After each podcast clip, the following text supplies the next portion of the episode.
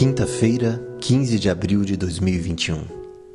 Verso para memorizar: Gênesis 6, 8.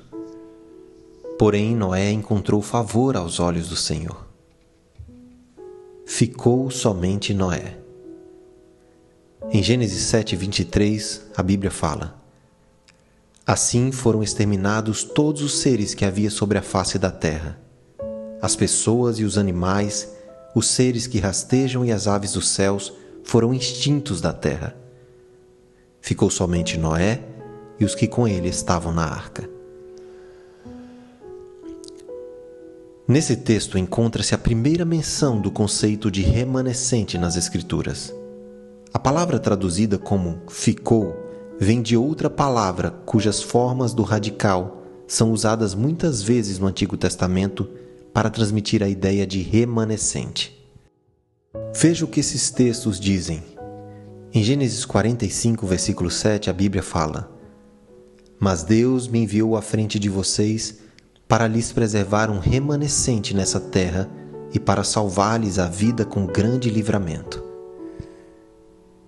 Em Isaías 4, 3, os restantes de Sião e os que ficaram em Jerusalém serão chamados santos, isto é, todos os que estão inscritos em Jerusalém para a vida.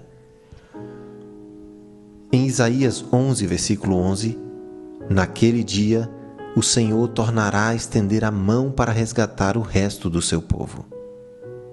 Em todos esses casos, as palavras aqui usadas estão ligadas às palavras semelhantes ficou somente Noé, encontradas em Gênesis 7, 23. Como você entende o conceito de remanescente? Quais foram as condições que levaram à existência de um remanescente? Como a aliança se encaixa na ideia de um remanescente? Na época do dilúvio, o Criador do mundo se tornou juiz do mundo. O juízo mundial que se aproximava levantou a seguinte questão: toda a vida na Terra, até mesmo a vida humana, deveria ser destruída? Se não, quem seriam sobreviventes, os remanescentes?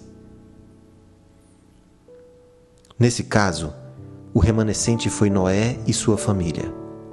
No entanto, a salvação de Noé estava ligada à aliança de Deus com ele, uma aliança que se originou e foi executada por um Deus de misericórdia e graça. Eles sobreviveram somente por causa do que Deus havia feito por eles, por mais importante que tenha sido a sua cooperação quaisquer que fossem as obrigações da aliança de Noé, e não importando quão fielmente ele as executasse, sua única esperança estava na misericórdia de Deus. Com base em nossa compreensão dos eventos finais, que incluem um tempo em que Deus terá um remanescente, como a história de Noé nos prepara para fazer parte do remanescente? Nossas decisões diárias impactam a posição em que estaremos naquele dia?